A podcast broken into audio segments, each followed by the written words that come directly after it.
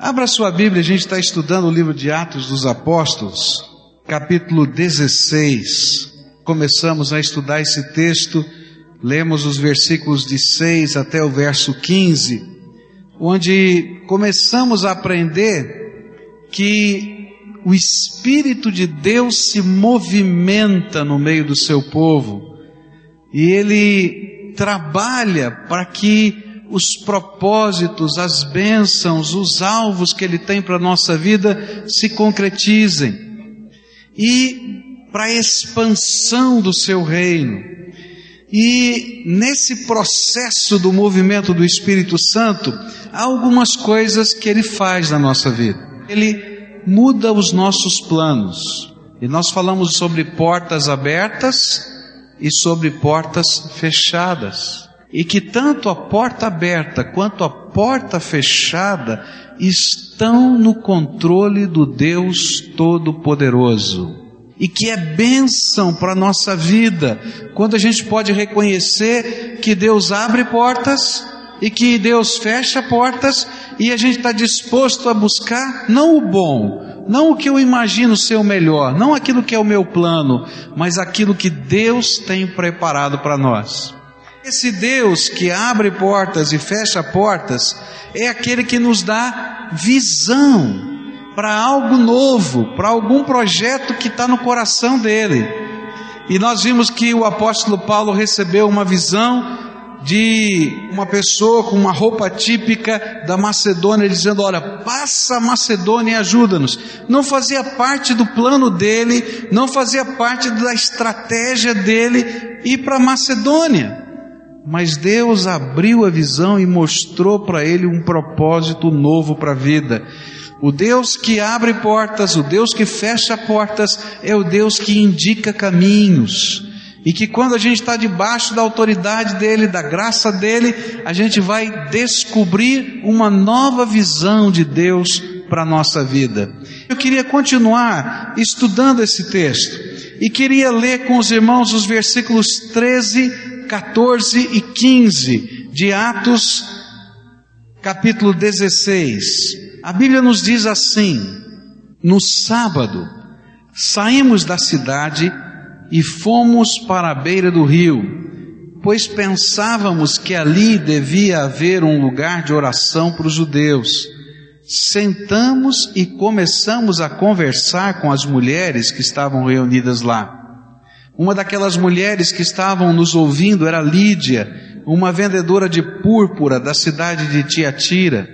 E ela adorava Deus, e o Senhor abriu a mente dela para que compreendesse o que Paulo dizia. Ela e as pessoas da sua casa foram batizadas.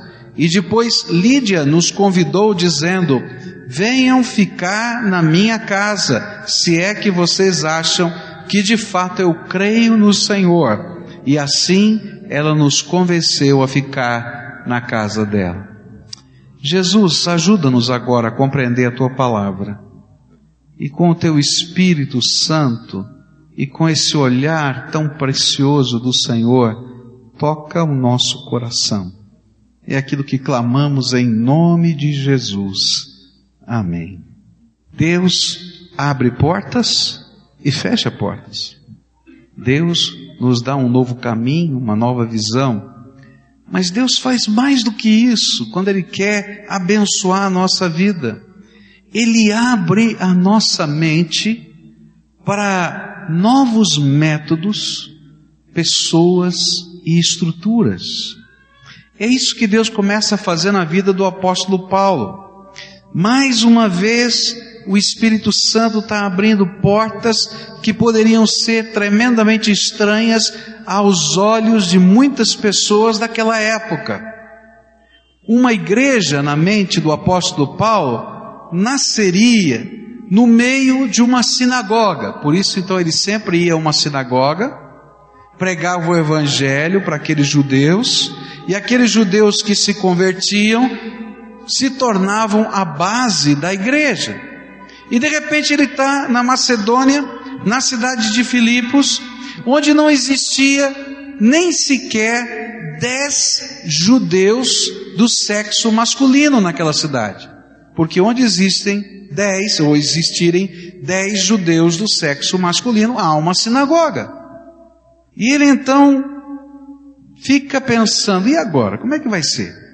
Ele vai para a beira do rio e diz: Bom, se não tem uma sinagoga, pelo menos vai ter um lugar de oração. E se tiver um homem judeu, ele vai estar hoje no sábado nesse lugar de oração e a gente vai começar a pregar o Evangelho. E ele não encontrou nenhum homem judeu. E de repente, aquela visão daquela pessoa vestindo roupas da Macedônia e dizia: Passa Macedônia e ajuda-nos, começa a ficar muito diferente daquilo que Paulo estava acostumado. Porque na cabeça dele, Deus não podia usar uma mulher para através dela nascer uma igreja. E justamente é isso que Deus vai fazer. A igreja vai nascer por causa da conversão de uma mulher de negócios, uma representante comercial da cidade de Tiatira, que comerciava naquelas regiões do mundo aquela púrpura, aquela tinta para atingir os tecidos, que era um segredo daquela cidade. Para você ter uma ideia como isso era muito difícil na cabeça de um judeu convertido, mas de um judeu daquele tempo como Paulo, um rabino daquela época escreveu o seguinte: É melhor que as palavras da lei sejam queimadas do que entregues a uma mulher.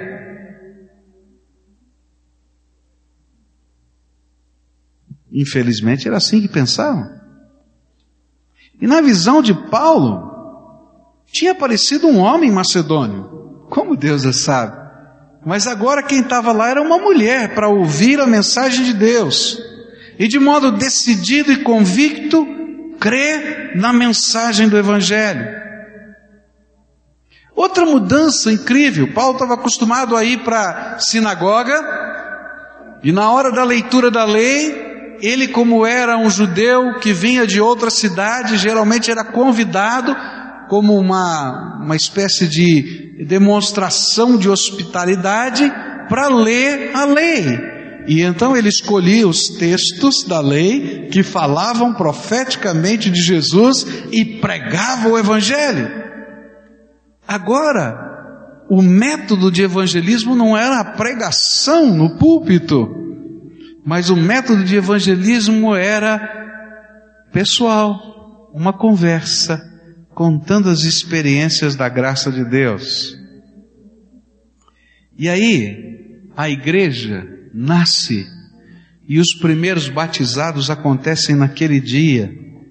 E mais, aquela mulher convida a igreja para se reunir na sua casa. E esse era um outro problema cultural. Tanto era um problema cultural que Lídia diz assim: se você, Paulo, acredita que de verdade eu recebi Jesus como Senhor, então venha à nossa casa. Que coisa tremenda.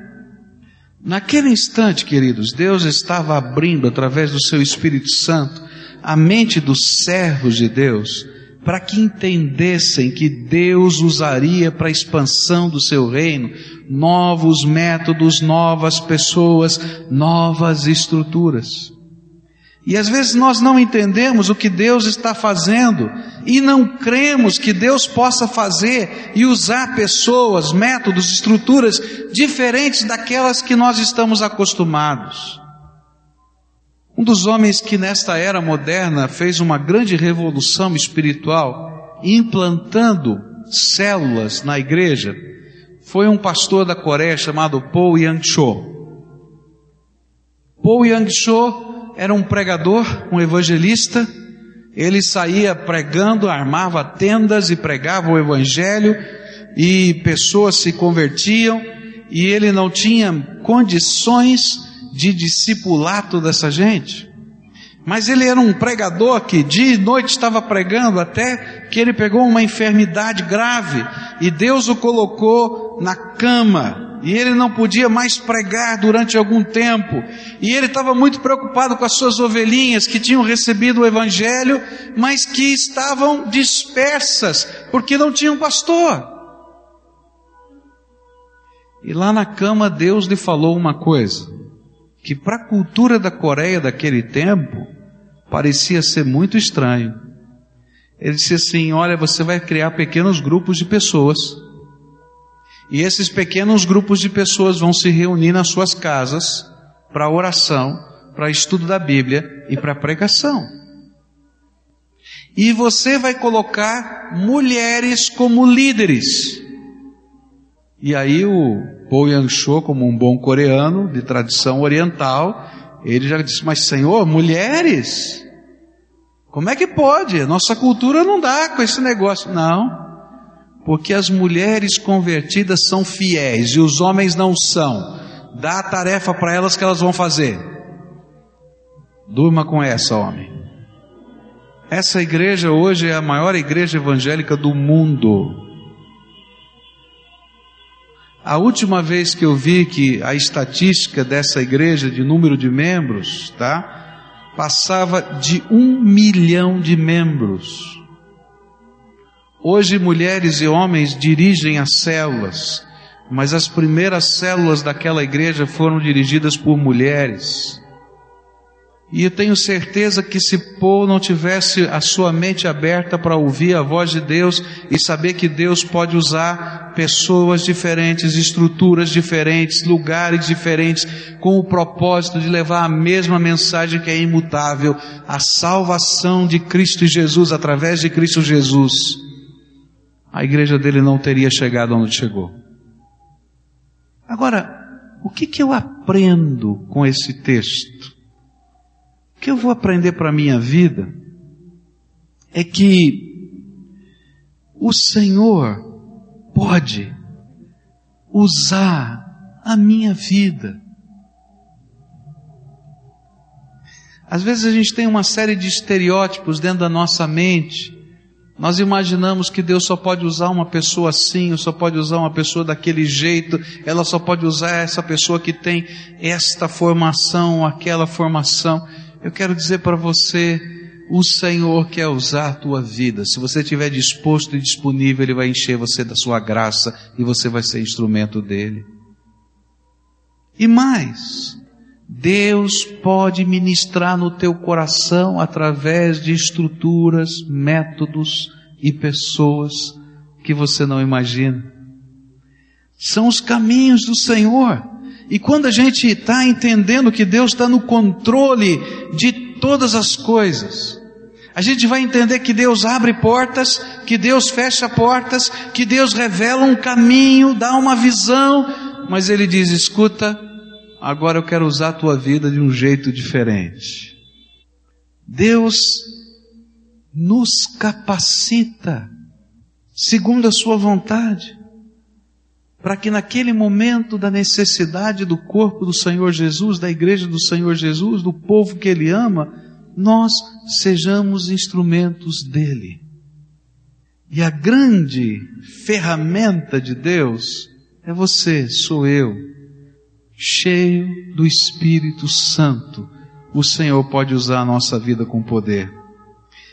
Queria dizer para você, deixa sua mente aberta para ver que Deus pode usar jeitos diferentes de pregar o Evangelho. Porque, sabe, queridos, a gente se identifica com as pessoas, a gente chega no coração das pessoas e nós somos a grande mensagem que Deus tem se o Senhor Jesus estiver dentro do nosso coração, nós vamos levar essa mensagem. Então, abra sua mente. A segunda coisa que aparece nos versículos 16, 17 e 18, diz assim a Bíblia: Certo dia, quando estávamos indo para o lugar de oração, veio ao nosso encontro uma escrava. E essa moça estava dominada por um espírito mau que adivinhava o futuro e os seus donos ganhavam muito dinheiro com as adivinhações que ela fazia. E a moça começou a nos seguir gritando assim: Estes homens são servos do Deus Altíssimo.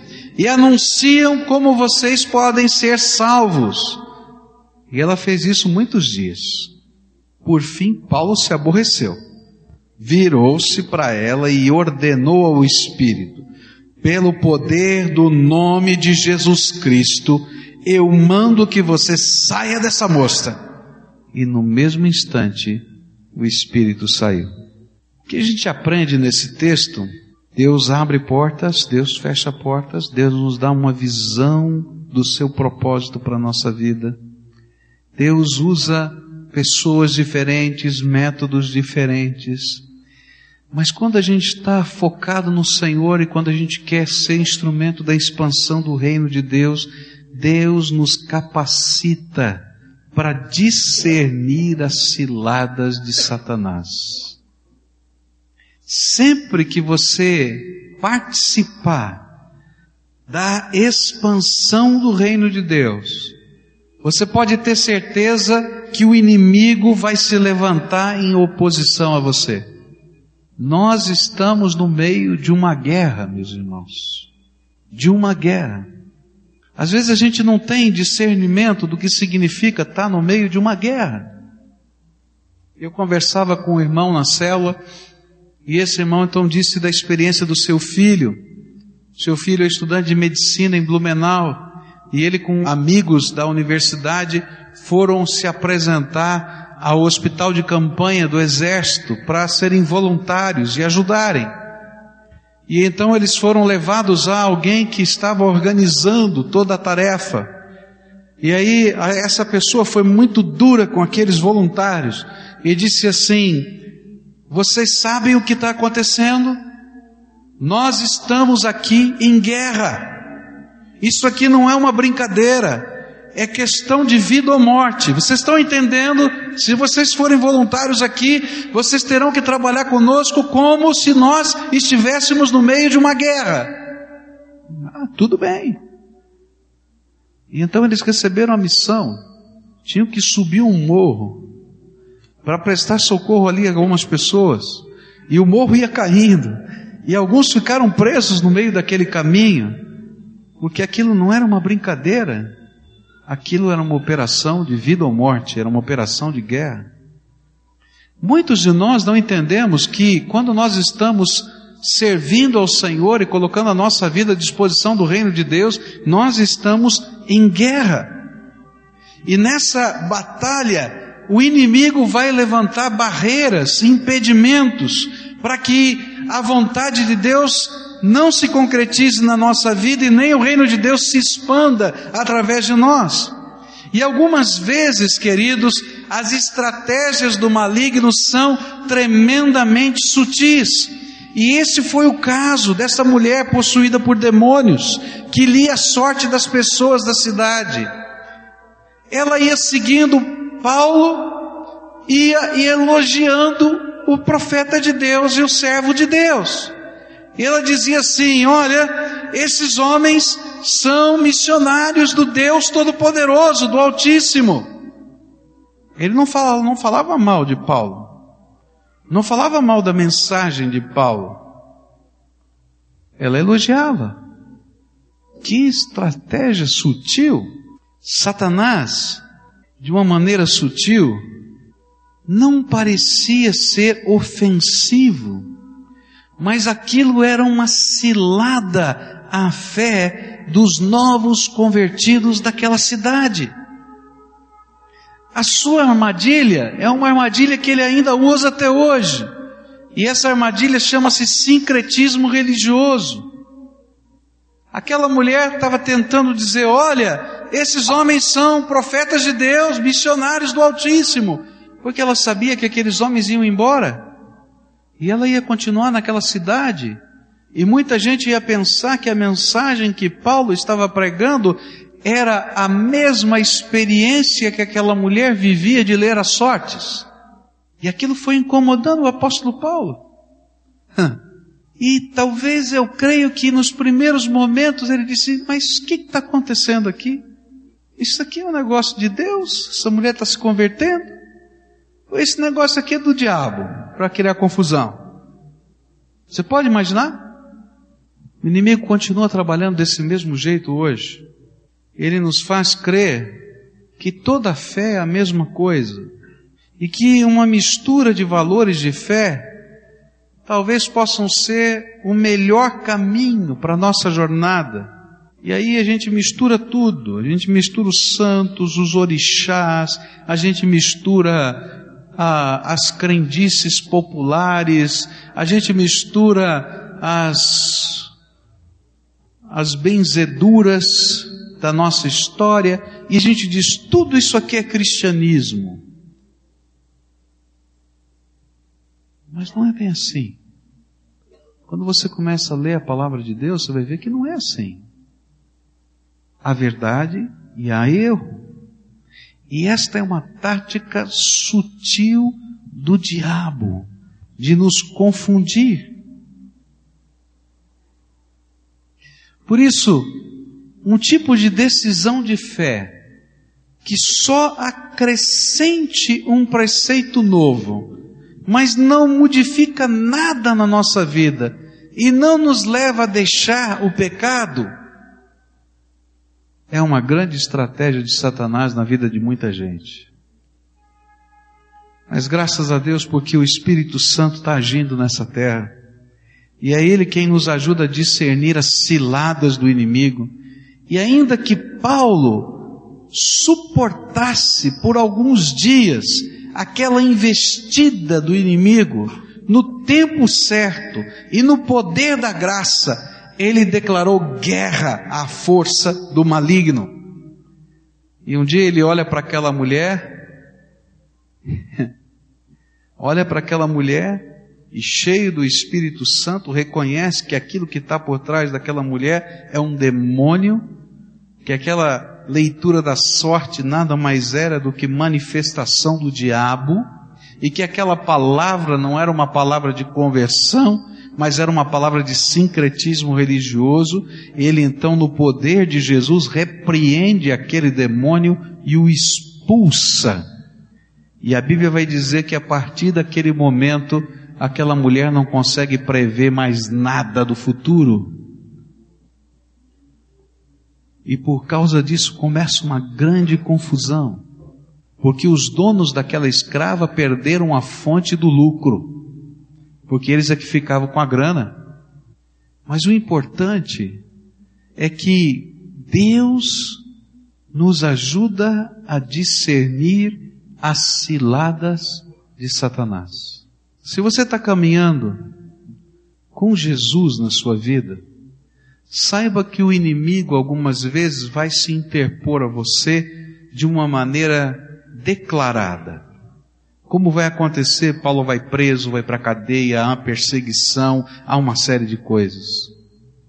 Mas em alguns momentos, e talvez esses sejam os momentos mais perigosos na tua vida, o inimigo vai se interpor a você com coisas tremendamente sutis. Ele gosta de mexer com o orgulho da gente. E talvez alguém vai dizer para você, ah, você é tão bom. Talvez a gente possa expandir os seus laços e a sua capacidade. Às vezes é bênção de Deus, mas às vezes é uma estratégia de Satanás para te tirar do projeto de Deus. Ou talvez vão dizer, ó, oh, você é tão bonito, tão bonita, tão especial e de repente você se deixa levar por esse orgulho e vai por caminhos que não são os caminhos de Deus. E a sutileza de Satanás é tremenda, queridos. A sutileza de Satanás é tremenda.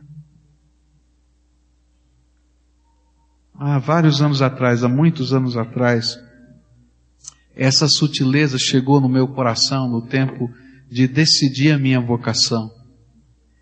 Eu tinha um chamado de Deus desde os meus 12 anos de idade. E eu estava terminando é, o segundo grau para poder ir para a faculdade. E eu já tinha no meu coração votado um propósito, que era de fazer e estudar teologia. Mas eu tinha um professor de física, um homem muito capaz, professor na, na USP, e uma das pessoas que controlava o projeto do primeiro acelerador atômico no Brasil que foi instalado na USP. E aquele homem não se conformava que eu ia para o seminário. E ele sempre brincava, de, assim, de uma maneira jocosa, e dizia assim: Você é um desperdício isso, para com isso. Você tem que estudar física. E naquela época eu adorava física, química, matemática, né? sempre gostei das exatas todas.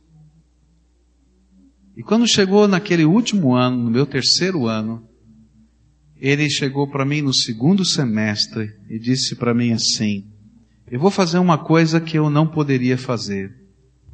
Eu tenho uma verba do CNPq para pesquisa no acelerador atômico. E normalmente a gente convida um aluno da universidade para fazer a pesquisa junto com a gente. Mas eu quero convidar você para trabalhar no acelerador atômico. Porque eu tenho certeza que a hora que você entrar lá dentro e você entender o mundo da física, você não vai para o seminário. No meu coração eu pensava assim, que oportunidade. E depois eu tenho uma experiência tão firme com Deus, que eu vou para lá e vou para o seminário do mesmo jeito e ainda vou ganhar uns troquinhos. Mas aí eu fui orar. E Deus falou comigo, falou, filho, não vai. Porque isso é sutileza de Satanás. Para que, que você vai brincar com a sutileza do diabo? E sabe o que é que me entristece? É que muitas vezes nós temos o discernimento das sutilezas de Satanás. E a gente aceita brincar com as sutilezas do diabo. E a gente vai a lugares que Deus não aceita. A gente compra coisas que Deus não quer. A gente toma atitudes que não são necessariamente erradas, mas não fazem parte do projeto de Deus para a nossa vida. E olha, queridos, muitas vezes fazemos tendo discernimento do Espírito, que aquilo que deveríamos fazer era semelhante àquilo que Paulo fez. Olhar para aquele demônio e dizer, te repreendo em nome de Jesus. Pode sair daqui.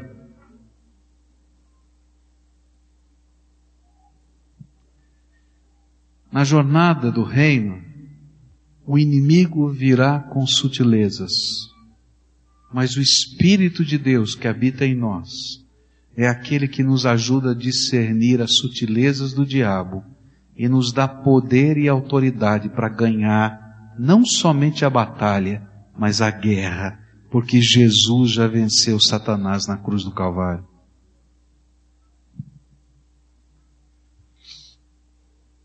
Quero dizer para você que o inimigo usa a perda da pureza e da santidade espiritual do seu povo. O inimigo usa uma arma terrível chamada acomodação. Eu não estou fazendo nada de errado, mas também não estou fazendo nada para a glória de Deus. O inimigo usa um cristianismo só de tradições e não de experiências com o poder de Deus para a gente ficar acomodado na vida. O inimigo tira de nós a arma da oração com tanta sutileza e nós ficamos sem autoridade sem poder do alto. Quantas são as estratégias sutis? Mas que bom que o Senhor está aqui e o seu Espírito está falando conosco. A minha pergunta para você hoje é muito simples. Pergunta ao Espírito Santo de Deus, ele vai falar com você. Pergunta para ele: qual é a sutileza que o inimigo está usando para frear o reino de Deus na tua vida? E olha, nem sempre serão coisas ruins. Por isso são sutilezas. A próxima coisa que eu queria dividir com vocês hoje é que Deus é tão bom, tão bom, tão bom, que Ele é capaz, para a expansão do reino dele, de transformar as aparentes derrotas da nossa vida em vitórias da fé. Olha que Deus tremendo. Verso 19 diz assim a palavra de Deus: Quando os donos da moça viram que não iam poder mais ganhar dinheiro com as adivinhações dela, agarraram Paulo e Silas e os arrastaram até a praça pública diante das autoridades. Eles os apresentaram a essas autoridades romanas e disseram: Estes homens são judeus e estão provocando desordem na nossa cidade. Estão ensinando costumes que são contra a nossa lei. Nós que somos romanos não podemos aceitar esses costumes. Aí uma multidão se ajuntou para atacar Paulo e Silas, e as autoridades mandaram que tirassem as roupas deles e os surrassem com varas. E depois de baterem muito neles, as autoridades jogaram os dois na cadeia e deram ordem ao carcereiro para guardá-los com toda a segurança. E depois de receber essa ordem, o carcereiro os jogou numa cela que ficava no fundo da cadeia e prendeu os pés deles entre dois blocos de madeira. Mas mais ou menos à meia-noite, Paulo e Silas estavam orando e cantando hinos a Deus, e os outros presos escutavam. E de repente, o chão tremeu tanto que abalou os alicerces da cadeia. E naquele instante todas as portas se abriram e as correntes que prendiam os presos se arrebentaram. Aí o carcereiro acordou e quando viu que os portões da cadeia estavam abertos, pensou que os prisioneiros tinham fugido e então puxou a espada e ia se matar. Mas Paulo gritou bem alto: Não faça isso! Todos nós estamos aqui. E aí o carcereiro pediu que lhe trouxessem uma luz. E entrou depressa na cela e se ajoelhou tremendo aos pés de Paulo e Silas. E depois levou os dois para fora e perguntou: Senhores, o que devo fazer para ser salvo?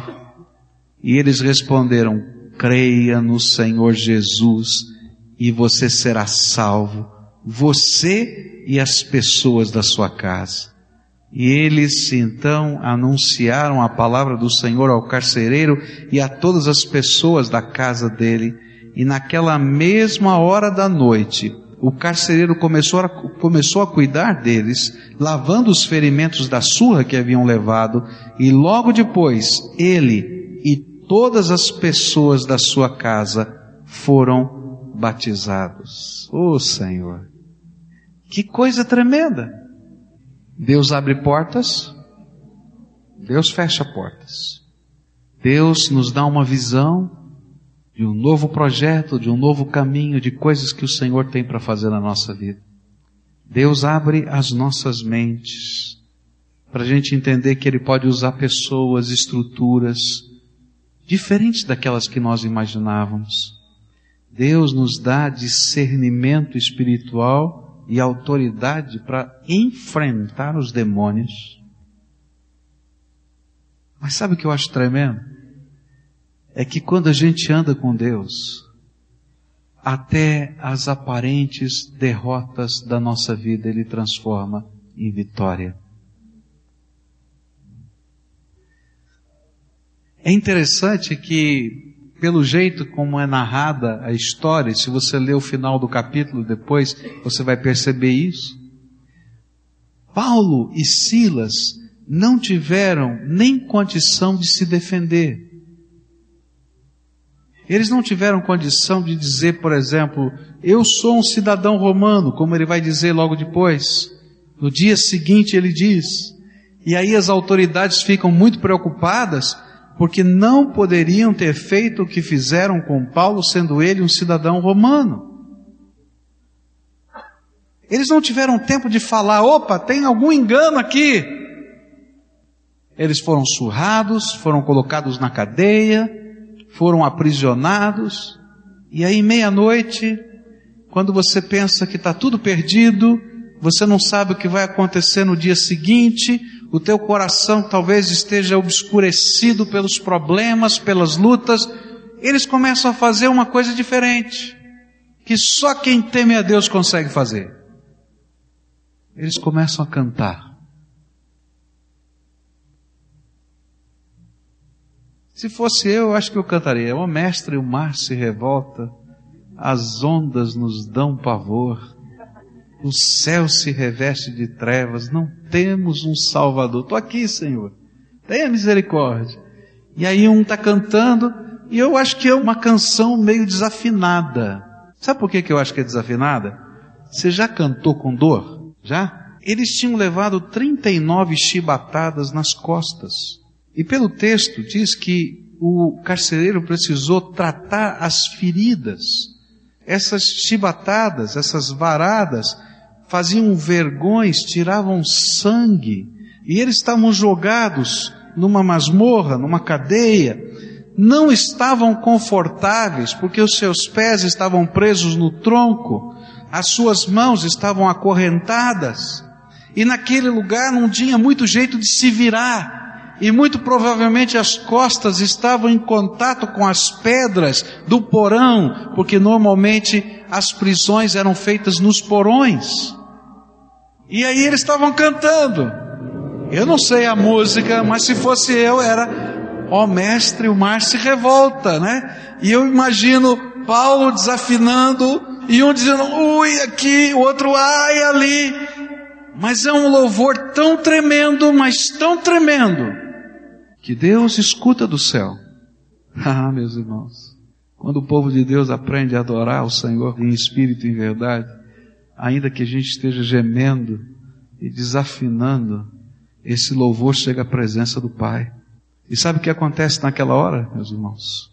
Deus derrama do seu poder naquela cadeia. E é algo tão impressionante, mas tão impressionante, porque não é simplesmente um terremoto, é um terremoto localizado só na cadeia.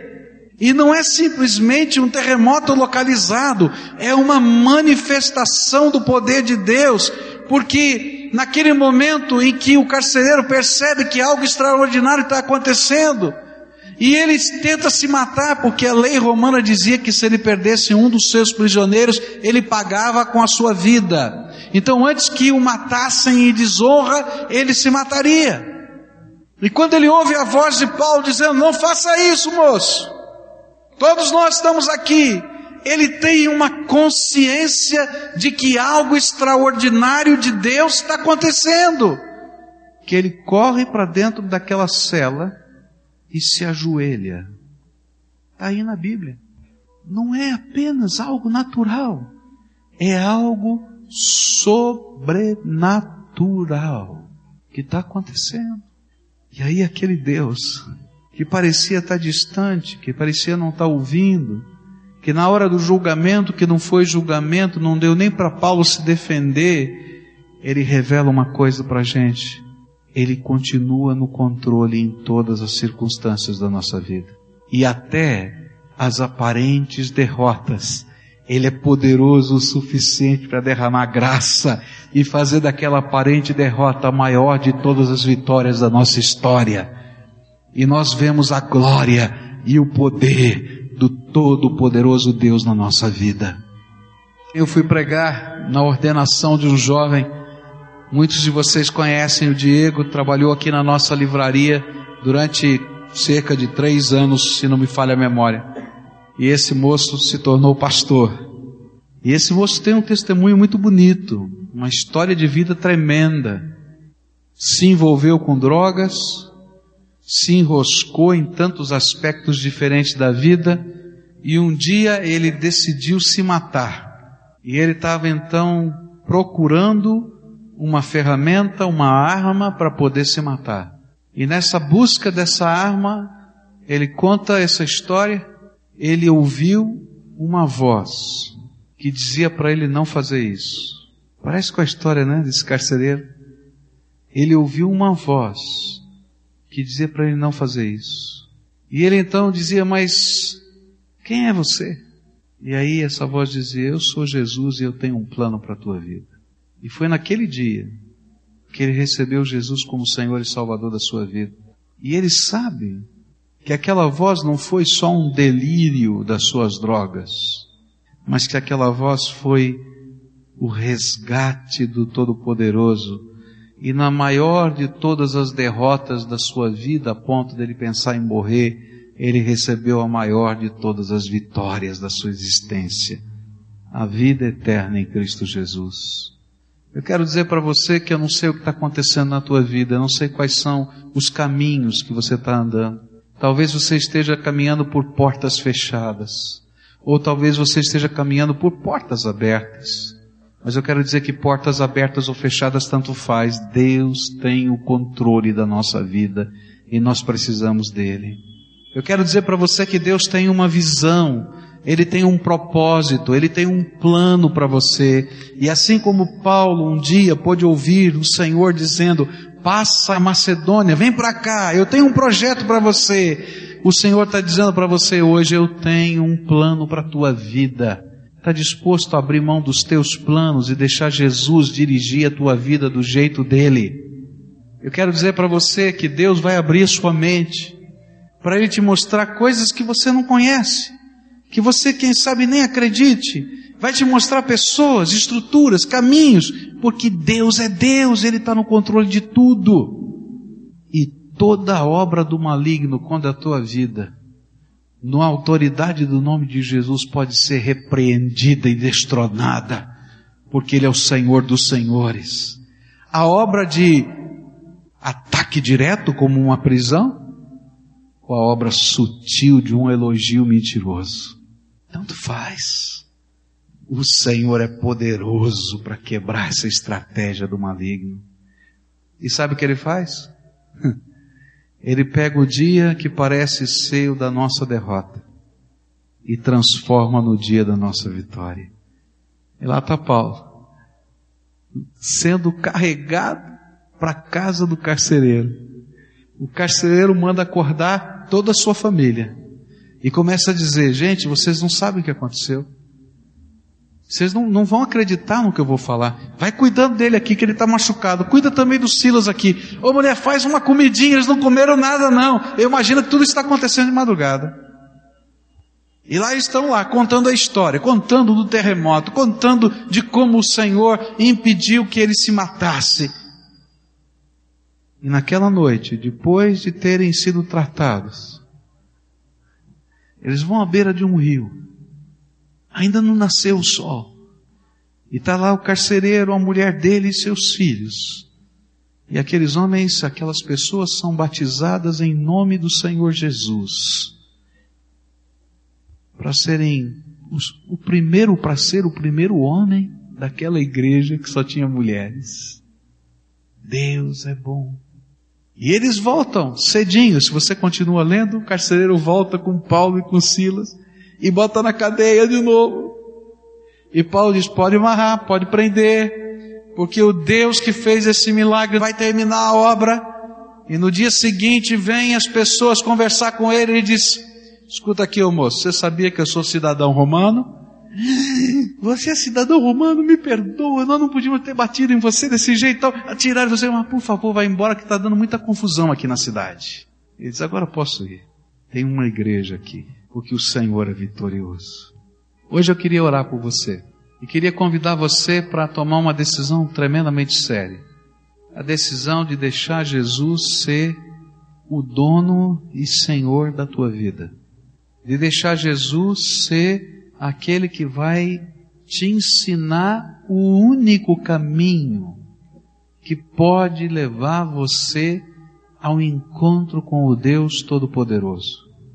Eu quero convidar você a, pela fé, crer que Deus é poderoso para desmontar toda cilada do diabo na tua vida e que Ele é poderoso para transformar aquilo que parece ser uma grande derrota hoje na vitória da graça de Deus no seu coração. Mas eu quero dizer para você que para isso a gente tem que ter coragem. A coragem de abrir mão dos nossos projetos, dos nossos planos, dos nossos métodos, do nosso jeito, da nossa estrutura e descansar na fé naquele que é todo poderoso. E o Senhor Jesus conhece a nossa vida e a nossa história. Ele diz: Filho, quanto tempo eu estou tentando mexer na tua história, na tua vida, e te apontar o projeto que eu tenho para você. E hoje eu queria desafiar você a parar de lutar, a parar de ficar tentando construir um jeito novo, porque Jesus já tem esse jeito para você. E pela fé, eu queria convidar você hoje a fazer uma entrega total e absoluta da sua vida nas mãos do Senhor Jesus. Deus conhece o nosso coração, mas nós não conhecemos o nosso coração. E a Bíblia diz que o nosso coração é enganoso. E uma grande tentação que a gente sente é dizer: tá bom, eu vou fazer isso, mas vou fazer do meu jeito. E o que a gente está aprendendo aqui é que do jeito da gente não funciona. Tem que ser do jeito de Jesus. Jesus quer transformar a tua aparente derrota na vitória. Jesus quer destruir a cilada do maligno no teu coração e na tua vida. Jesus quer te mostrar uma nova visão. Ele quer abrir portas e quer fechar portas para você. Você quer? Coloca a tua vida. Coloca as barreiras. Se tem alguma coisa para confessar, confessa ao Senhor agora. Usa as tuas palavras, usa os teus lábios. Você e Deus agora.